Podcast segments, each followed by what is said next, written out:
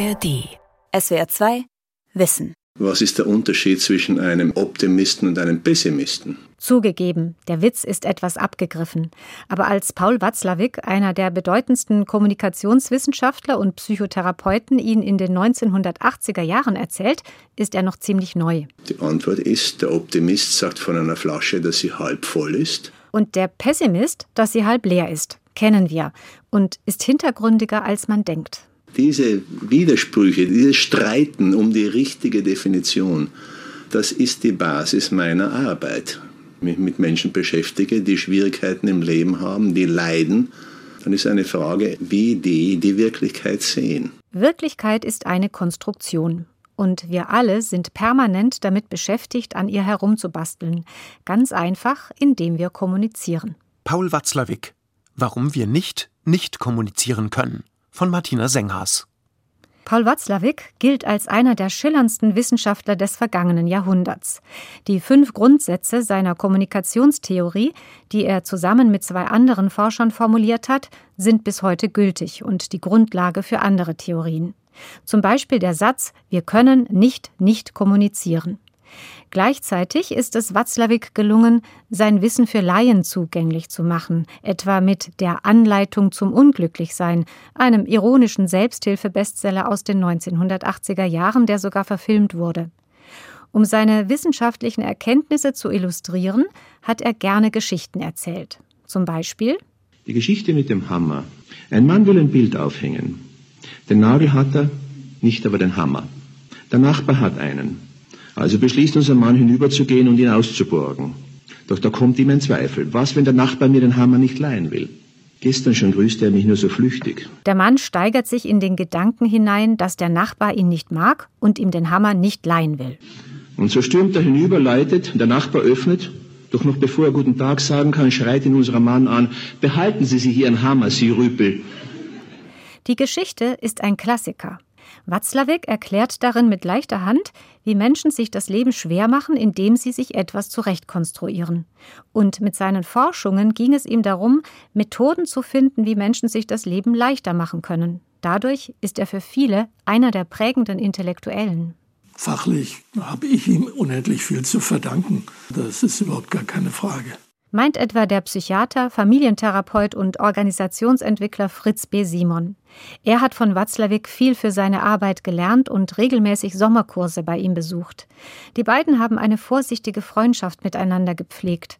Anlässlich Watzlawicks 100. Geburtstag am 25. Juli 2021 hat er ein langes Interview mit Erinnerungen an ihn auf seiner Homepage veröffentlicht. Also in den 70er Jahren war er quasi der Skandal in der Therapieszene, ja, weil alle versuchten irgendwo tiefenpsychologisch oder behavioristisch auf Symptome zu schauen und eben das Individuum und die Psychodynamik in den Blick zu nehmen. Und er schaute auf Kommunikationsmuster. Das war eine Revolution. Für Jochen Hörisch, emeritierter Professor für Germanistik und Medienwissenschaft, ist Watzlawick einer der, wie er es nennt, Säulenheiligen der Sprachwissenschaft. Also man kam buchstäblich schon im Einführungskurs Linguistik als junger Studi mit Watzlawick, menschliche Kommunikation, in Berührung. Das war ein heiliger Text, den musste man gründlich gelesen haben. Und auch für die Psychotherapeutin Ilka Hoffmann-Biesinger, die Watzlawick während ihrer Ausbildung in den USA erlebt hat, sind dessen wissenschaftliche Werke enorm wichtig. Watzlawick hat sie von einem Therapieansatz überzeugt, der als Gegenentwurf zur klassischen Psychoanalyse entstanden ist. In der Analyse werden Annahmen gemacht. Ich habe ein Problem, ich gucke mir, was in der Vergangenheit das Problem in der Gegenwart bewirkt. Watzlawick und Co. würden sagen, was die wahre Ursache von dem Problem ist, wissen wir nicht. Das ist reine Spekulation. Fragen Sie fünf verschiedene Psychotherapeuten, Sie kriegen fünf verschiedene Antworten über das Warum. Und deshalb ist das Warum nicht das Zentrale, laut Paul Watzlawick und Co., womit eine Gruppe von Wissenschaftlerinnen und Wissenschaftlern am Mental Research Institute, kurz MRI, im kalifornischen Palo Alto gemeint ist, eines der bekanntesten Forschungsinstitute der USA. Ihre These ist, dass Menschen in einem komplexen System voller Wechselwirkungen leben. Mehr noch, in einem System, in dem es so viele Wirklichkeiten wie Individuen gibt und es dadurch zu Problemen kommt.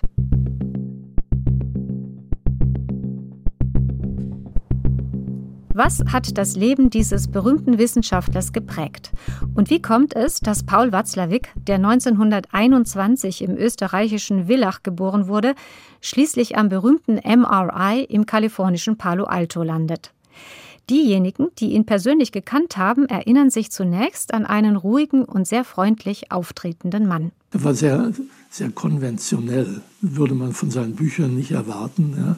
Wenn er dann später Anleitung zum Unglücklichsein oder etwas ähnliches geschrieben hat, aber er war sehr konventionell, trug immer Anzug, wenn auch mit etwas zu kurzen Hosen, ging nie bei einer Tagung auf das Fest, hielt immer Distanz erzählt Fritz B. Simon und Ilka Hoffmann-Biesinger, die in den 1990er Jahren zwei Jahre lang als Forschungsassistentin bei der Palo Alto-Gruppe gearbeitet hat, meint, er war ein ein sehr zurückhaltender Mensch, auch in den Diskussionen nicht dominant aufgetreten, hat seine Meinung vertreten, aber er war eher bescheiden, zurückhaltend, freundlich, humorvoll und wenn er einen Witz gemacht hat, hat man es nicht seinem Gesicht angesehen. hat immer ein Pokerface. Und ähm, das hat seinen trockenen Humor noch trockener gemacht, sozusagen. Paul Watzlawick, ein zurückhaltend und konventionell auftretender Mann, das überrascht, denn als Kommunikationswissenschaftler und Psychotherapeut ist er das genaue Gegenteil. Ein unkonventioneller Denker, der sich mit der Zeit zu einer Art wissenschaftlichem Popstar entwickelt hat, allerdings erst nach verschiedenen Berufen und Stationen auf der ganzen Welt. Aufgewachsen ist er in Kärnten und Wien, in einer offenbar intakten bürgerlichen Familie mit einer italienischen Mutter. Dann bricht der Nationalsozialismus in sein Leben ein und der sprachbegabte junge Mann wird als Dolmetscher zur Wehrmacht eingezogen. Doch nach kurzer Zeit kommt er in Untersuchungshaft wegen, Zitat, staatsfeindlicher Betätigung. Er hat, wie es damals heißt, zum Nachteil der Deutschen übersetzt und sich regimekritisch geäußert. Dann wollen wir nicht darüber reden, was Gut. dann geschehen ja. ist. Meint Paul Watzlawick in einem Interview von 1994 im SWF 1 Nachtradio. Gegen Ende des Krieges mhm. bin ich aus dem deutschen Militärgefangenenhaus geflüchtet habe mich dann in Villach versteckt bis zum Einmarsch der Engländer aus Italien, die mich sofort akzeptierten als deutschen und italienischen Dolmetscher, wurde in Uniform gesteckt, verlor dann im Dienste seiner Majestät fast noch zweimal das Leben als englischer Soldat. Und in den Jahren danach führt er weiterhin ein abenteuerliches Berufsleben. Unter anderem arbeitet er als Polizeipsychologe in der sogenannten Kriminalerhebungsstelle im damaligen Freistaat Triest. Nebenbei studiert er Sprachen und Philosophie in Venedig, was möglich ist, weil er nur bei den Prüfungen anwesend sein muss. Bei der Kriminalpolizei macht der spätere Psychotherapeut eine wichtige Entdeckung. Ich habe die interessante Feststellung gemacht, dass die Menschen, ich will nicht sagen gerade häufig, aber doch ähm, mehr als bei anderen Kollegen äh, mir gestanden haben. Und das hat anscheinend in mir so den Eindruck erweckt, dass ich vielleicht, heute würde ich das so sagen, damals habe ich das nicht so gesehen, dass ich vielleicht ganz gut kommunizieren kann. Nicht ganz unwichtig für den nächsten Schritt in seinem Leben. Er ist gerade in Zürich. Da kam ein Regenguss. Ich ging in ein Café hinein und habe dort eine Zeitung gelesen, dass es in Zürich dieses Junginstitut gibt, in dem man sich in Psychotherapie ausbilden kann. Und zwar nicht, dass man erst Medizin studiert, dann sich in Psychiatrie spezialisiert und dann noch die Ausbildung als, weiß ich, Analytiker macht. Nein, man konnte dort also, sofern man akademisch vorgebildet war und mein Doktorat wurde dort akzeptiert, konnte man sich eben ausbilden lassen. Und das tut er. Paul Watzlawick wird Psychoanalytiker, geprägt von C.G. Jung. Den praktischen Teil seiner Ausbildung absolviert er in Rom, wo er nebenbei übrigens noch als Konferenzorganisator bei den Vereinten Nationen arbeitet. Und dann macht er sich auf nach Indien, nach Bombay, dem heutigen Mumbai, um dort eine psychotherapeutische Praxis zu eröffnen. Ein Freund hat ihm den Tipp gegeben, dass es dort interessierte Patienten gäbe. Es verläuft zwar alles nicht so, wie sich der Mitte 30-Jährige das vorgestellt hat, aber die Monate in Indien sind eine wichtige und prägende Zeit für ihn. Als ich in Bombay lebte, da wurde ich einigen Swamis vorgestellt. Ein Swami ist bekanntlich ein weiser, heiliger Mensch. Auf diese Swamis hätte im Westen die Diagnose der katatonen Schizophrenie zugetroffen. Das Verhalten dieser Männer, das gilt dort als Ausdruck ihrer Heiligkeit und Weisheit. Und im Westen würde man sagen, na, der ist kataton. Dass ein geistiger Zustand in der einen Kultur als krank und in der anderen als heilig eingeordnet wird, ist für ihn ein Erkenntnismoment. Er ist langsam zu der Einsicht gekommen, dass wir uns unsere Wirklichkeiten selbst schaffen und dann felsenfest annehmen, dass die Welt wirklich so ist. Das ist eine konstruktivistische Weltsicht. Und der Konstruktivismus soll die Philosophie bzw. Erkenntnistheorie sein, der Paul Watzlawick treu bleibt. Oder anders formuliert, er macht die Ideen des Konstruktivismus für die psychotherapeutische Arbeit anwendbar. Konstruktivismus nun ist das Studium jener Prozesse, mittels derer wir unsere Sicht der Welt konstruieren und dann felsenfest annehmen, so sei die Welt wirklich. Und das ist die Ursache unzähliger menschlicher Schwierigkeiten, denn der andere sieht das natürlich anders. Hm? Es ist Frühjahr 1985.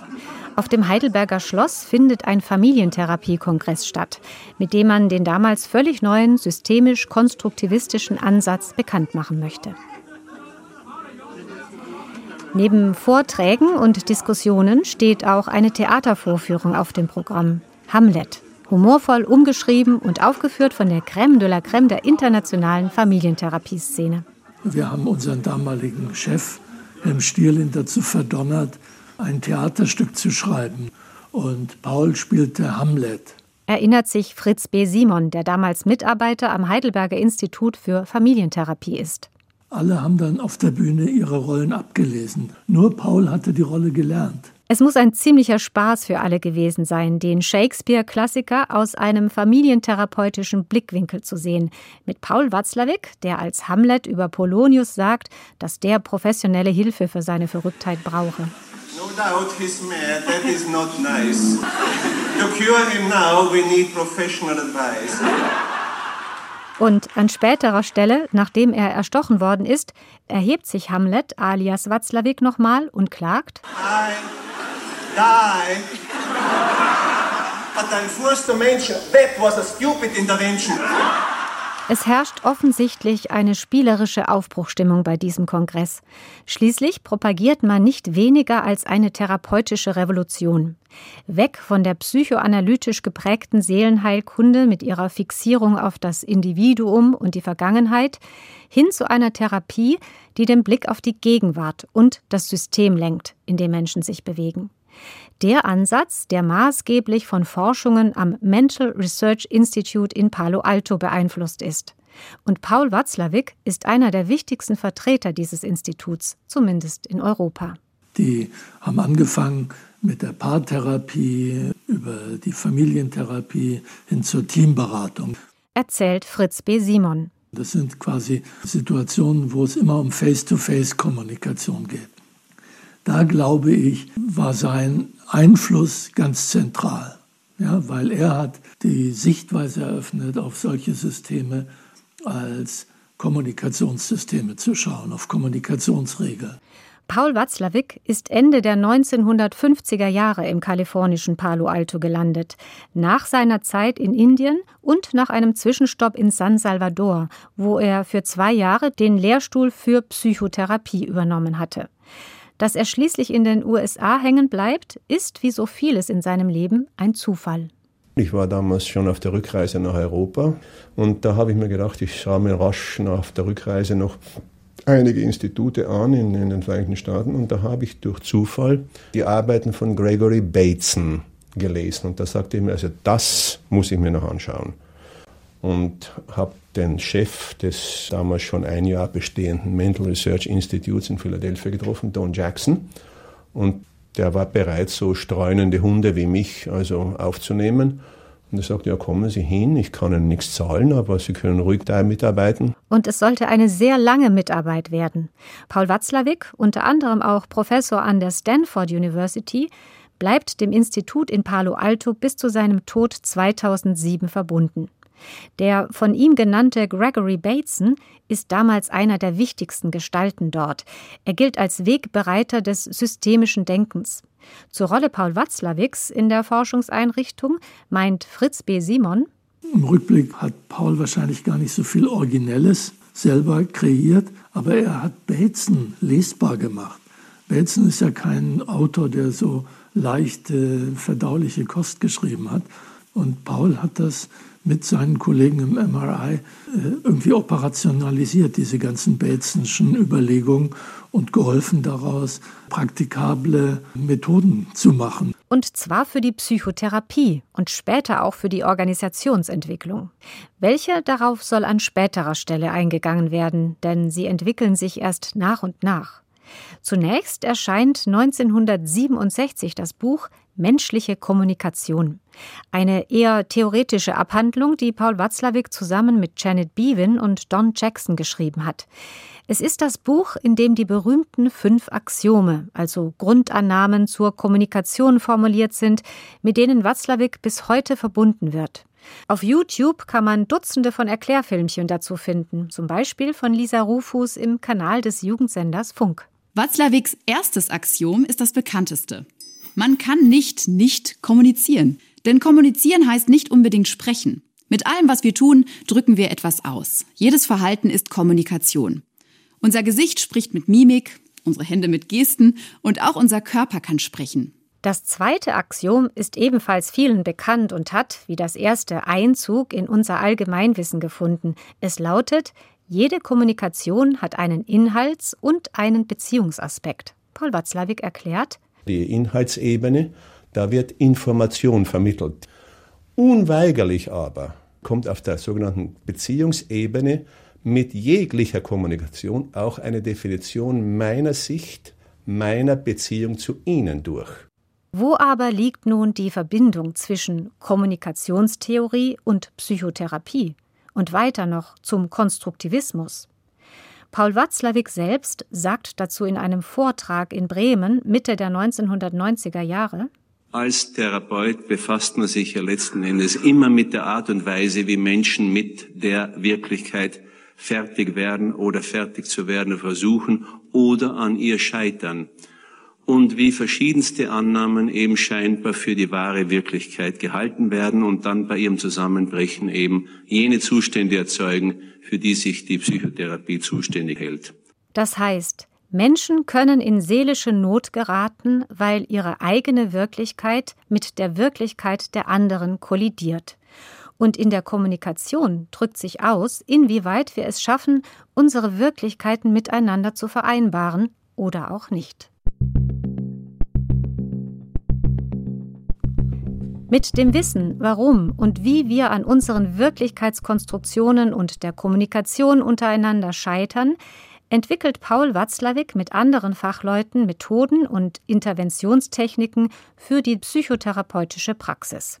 Und zwar nach vielen Beobachtungen und Diskussionen am sogenannten Brief Therapy Center, an dem Ilka Hoffmann-Biesinger zwei Jahre lang als Forschungsassistentin gearbeitet hat. Und das Brief Therapy Model, auch manchmal Palo Alto Modell oder MRI Modell genannt, basiert auf einer ganz schlichten Annahme, dass Probleme durch die Lösungsversuche derjenigen, die diese Probleme haben, aufrechterhalten werden und auch verkompliziert werden.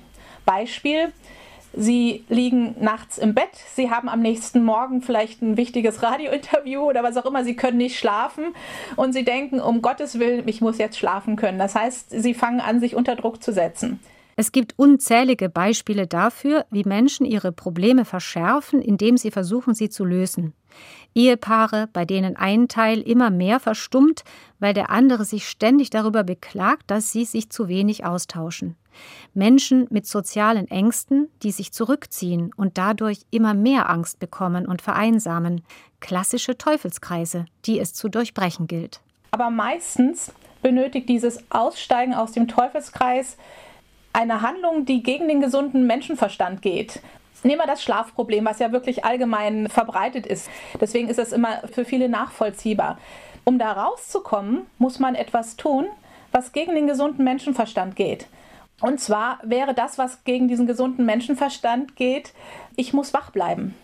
Wenn ich versuche, ich muss wach bleiben, werde ich vermutlich mit der Zeit einschlafen. Es handelt sich bei diesem Beispiel um eine sogenannte paradoxe Intervention, eines der berühmtesten therapeutischen Instrumente der Palo Alto Schule. Wichtig sind auch Begriffe wie Self-Fulfilling Prophecy oder Double Bind. So ein typisches Beispiel, was jeder kennt. Ein Kind kriegt ein blaues und ein grünes T-Shirt zum Geburtstag geschenkt. Am nächsten Tag zieht es das grüne T-Shirt an und die Mutter sagt, Mensch, das ähm, andere T-Shirt gefällt dir nicht. Ja? Es ist paradox, weil egal, was das Kind macht, ob es das eine oder das andere anzieht, es ist immer falsch. Es ist unlösbar. Es ist unlösbar und dennoch müssen wir damit zurechtkommen. Dieser Gedanke ist zentral in Paul Watzlawicks Denken und therapeutischem Arbeiten. Worum es ihm geht, ist letztlich, den Menschen ein Werkzeug in die Hand zu geben, damit sie ihre Wirklichkeiten zum Positiven hin verändern können. Er hatte so eine Lieblingsintervention. Und das ist die Intervention des So tun als ob. Wenn jetzt zum Beispiel jemand kommt in die Therapie und sagt, ich leide an zu geringem Selbstwert, jetzt mal ganz verkürzt dargestellt, dann könnte eine Aufgabe sein, an den geraden Tagen im Kalender sind sie wie immer. Sie haben den geringen Selbstwert, wie sie sich immer so empfinden. Und an den ungeraden Tagen im Kalender tun Sie mal bitte so, als ob Sie totalen starken Selbstwert hätten. Ganz klar, das ist eine völlig andere Herangehensweise als in der traditionellen Psychoanalyse. Zur Erinnerung, das ist die dominierende Therapieform, als man am MRI in Kalifornien anfängt, nach neuen Methoden zu suchen, die sich weniger an der Vergangenheit orientiert haben. Paul Watzlawick selbst sagt dazu, und das ist natürlich gar keine Frage. Der Mensch, der ich heute Nachmittag bin, der ist das Resultat aller meiner Ursachen in der Vergangenheit, aller meiner Erlebnisse und Irrtümer und so weiter und so weiter. Das wollen wir nicht leugnen im systemischen Ansatz. Es interessiert uns aber die Situation im Jetzt und Hier. Die wollen wir ändern. Und wir haben also sozusagen aufgegeben die Idee, dass man zuerst die Vergangenheit verstehen muss, bevor man die Gegenwart ändern kann. Im Laufe seines Lebens wird Paul Watzlawick immer mehr zum Vortragsreisenden und Autor populärwissenschaftlicher Bücher. Wie wirklich ist die Wirklichkeit oder die Möglichkeit des Andersseins, so lauten etwa zwei Buchtitel und natürlich sein Bestseller Anleitung zum Unglücklichsein. Es ist eine Replik auf die glückversprechende Ratgeberliteratur, die schon in den 1980er Jahren boomte.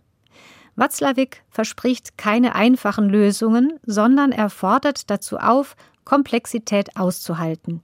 Mit einer Fülle hintergründiger und gleichzeitig unterhaltsamer Geschichten über Paradoxien, Doublebinds und Teufelskreise. Herr A und Herr B sitzen im Autobus zum Flugplatz, um zwei Flüge zu erreichen, die zum selben Zeitpunkt aber in verschiedene Richtungen abgehen. Der Autobus kommt in eine riesen Verkehrsstauung hinein und kommt mit 30 Minuten Verspätung am Flugplatz an. Herr A erfährt, dass seine Maschine flugplanmäßig vor 30 Minuten abgeflogen ist. Herr B. erfährt dagegen, dass seine Maschine ihrerseits verspätet war und erst vor fünf Minuten abgeflogen ist. Wer ärgert sich mehr? Diese und andere Geschichten hat er während eines Seminars in Stuttgart 1985 erzählt und die Aufzeichnung davon lief im damaligen SDR. Auch der Literatur- und Medienwissenschaftler Jochen Hörisch kennt sie aus dieser Zeit. Und was hat mich, wie viele andere auch, so fasziniert? dass man ja gerade in deutscher intellektueller Tradition sehr stark konditioniert wird auf das Austreiben von Widersprüchen. Man muss eine klare, transparente Linie haben. Widersprüche sind des Teufels, da hat man falsch gedacht, da hat man was falsch gemacht. Man hat reine Vernunft, widerspruchsfreie, paradoxiefreie Vernunft zu denken. Und da hielt Watzlawick dagegen. Und zwar zuletzt weniger mit theoretischen Abhandlungen als mit philosophischen Anekdoten und Bezügen auf Literatur. Watzlawicks Bücher und Vorträge sind voll von Zitaten, von der Bibel bis Brecht, von den hinduistischen Upanishaden bis Hesse. Und genau das macht ihn auch für die Literaturwissenschaft interessant weil er wusste, dass die Welt eine Konstruktion ist. Und wie kann man sich das deutlicher machen als mit dem heute damals noch gar nicht so üblichen Begriff des Narrativs? Wir leben in der Tat alle in Narrativen. Wir ordnen alle Geschichten, etwa die Corona-Geschichte, in die Narrative ein, mit denen wir uns die Welt erklären. Äh, und das ist ja eine der Grundeinsichten von Watzlawick, wie stark wir uns die Welt konstruieren. Jochen Hörisch hat von all den Geschichten und Beispielen, die Paul Watzlawick benutzt hat, um seine Denkweise zu verdeutlichen, der Vergleich mit einem Schachbrett am meisten überzeugt. Wie es zu der Figurenkonstellation kommt, die ich auf dem Schachbrett sehe, ist eigentlich ganz egal. Die ist jetzt so, wie sie ist und Schwarz ist am Zuge. Die Vorgeschichte kann man vergessen. Die nächsten Züge sind sehr, sehr wichtig. Und das ist seine Aversion gegen Psychoanalyse, dass sie zu vergangenheitsfixiert ist. Und sein Ansatz ist eben systemisch heißt, auf gegenwärtige Konstellationen achten und gucken, was die nächsten Züge bringen und bewirken könnten. Ilka Hoffmann-Biesinger hat die Methoden, die sie zu Zeiten Paul Watzlawicks am Brief Therapy Center kennengelernt hat, für sich weiterentwickelt. Grundsätzlich ist sie ihnen aber bis heute treu geblieben. Was mich sehr geprägt hat, war die ähm, konstruktivistische Haltung. Die Haltung, dass ich nicht besser weiß als mein Gegenüber, was wahr ist. Und wir uns als Experten nicht über die Menschen stellen. Und für Fritz B. Simon ist klar, ohne ihn gäbe es, glaube ich, nicht die deutschsprachige systemische Szene in der Form, wie sie jetzt ist. In anderen Ländern mag das anders sein, aber ich glaube ja eh, dass die deutschsprachige Szene da einen besonderen Status hat. Und Paul Watzlawick war sicherlich einer der wichtigsten Promoter systemtheoretischer Ansätze. Natürlich gibt es auch Kritik an Watzlawick und seinen Methoden. Man hat ihm vorgeworfen, nicht emanzipatorisch zu denken und Menschen nicht in ihrer Autonomie zu fördern. Man hat ihm damals vorgeworfen, dass er Manipulationstechniken verkündet. Und wenn jemand auf die Kommunikation schaut und dann sagt, wir müssen jetzt diese Kommunikation steuern oder zumindest zu beeinflussen versuchen, ja, dann ist das angekommen als Manipulationsversuch. Auch für seine konstruktivistische Weltsicht ist er heftig angegangen worden, erzählt er selbst. Ein x-mal gemachter Vorwurf ist, dass der Konstruktivismus nichts anderes ist als ein wiederaufgewärmter Nihilismus, der alle Werte leugnet ne, und so weiter und so weiter. Aber Paul Watzlawick hält dagegen, dass er Menschen durchaus in ihrer Autonomie und Selbstverantwortung unterstützen wolle und dass seine konstruktivistische Grundüberzeugung nicht mit Gleichgültigkeit oder Verantwortungslosigkeit gegenüber anderen gleichzusetzen sei. Er bleibt überzeugt, da wir nicht nicht kommunizieren können, können wir auch nicht nicht konstruieren. Wer wirklich dazu durchbräche, sich als den Konstrukteur seiner eigenen Wirklichkeit zu sehen, der wäre ein freier Mensch. Denn wer weiß, dass er seine Wirklichkeit jederzeit ändern kann, der ist natürlich frei. SWR 2 Wissen. Paul Watzlawick. Warum wir nicht nicht kommunizieren können. Von Martina Senghas. Redaktion Vera Kern. Ein Beitrag aus dem Jahr 2021. Wenn du dich für das Thema Kommunikation interessierst, dann hör doch rein in die SWR 2 Wissen Folge Die Kunst konstruktiv zu streiten. Wie wir zielgerichtet diskutieren können. In der ARD Audiothek der SWR2-App und überall, wo es sonst noch Podcasts gibt. SWR2 Wissen. Manuskripte und weiterführende Informationen zu unserem Podcast und den einzelnen Folgen gibt es unter swr2wissen.de.